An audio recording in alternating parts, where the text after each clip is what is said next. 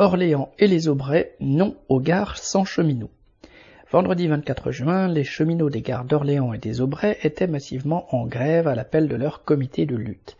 Pour la deuxième fois, après une première journée de grève réussie le 14 juin, ils protestaient contre le projet de la direction de la SNCF de supprimer début 2023 une quinzaine de postes en gare, agents de manœuvre et agents d'accueil. La grève avait été préparée par un comité de lutte des cheminots de différentes fonctions, entraînant tous leurs collègues. Il y avait aussi la majeure partie des guichetiers qui, eux, ont déjà subi récemment sept suppressions de postes et la dégradation considérable de leurs conditions de travail. Avant cette heure et pendant une heure et demie, plusieurs cheminots ont reçu un très bon accueil en allant informer par tract les centaines d'usagers qui prenaient le train pour aller travailler, la plupart leur disant qu'ils avaient bien raison de ne pas se laisser faire.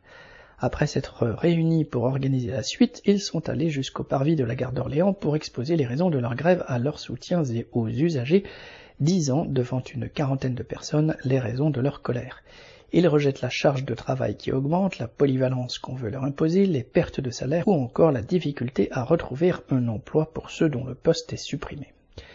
L'un d'entre eux a ajouté que cette citation quinzaine de postes en moins va rajouter à la désorganisation ambiante. Fin de citation. Plusieurs l'avaient vécu une nouvelle fois en début de semaine suite à un coup de foudre sur un poteau caténaire le dimanche soir qui a arrêté toutes les circulations de train. Selon une autre, ils ne sont déjà pas assez nombreux. Citation. Une dizaine en gare, mais demain nous serons beaucoup moins. Fin de citation. Citation. Et les usagers n'auront plus aucun interlocuteur vers qui se tourner. Fin de citation. Tous dénonçaient ainsi le mépris avec lequel les travailleurs sont de plus en plus traités à la SNCF comme ailleurs.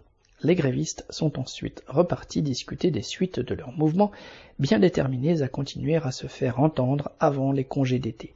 Correspondant lutte ouvrière.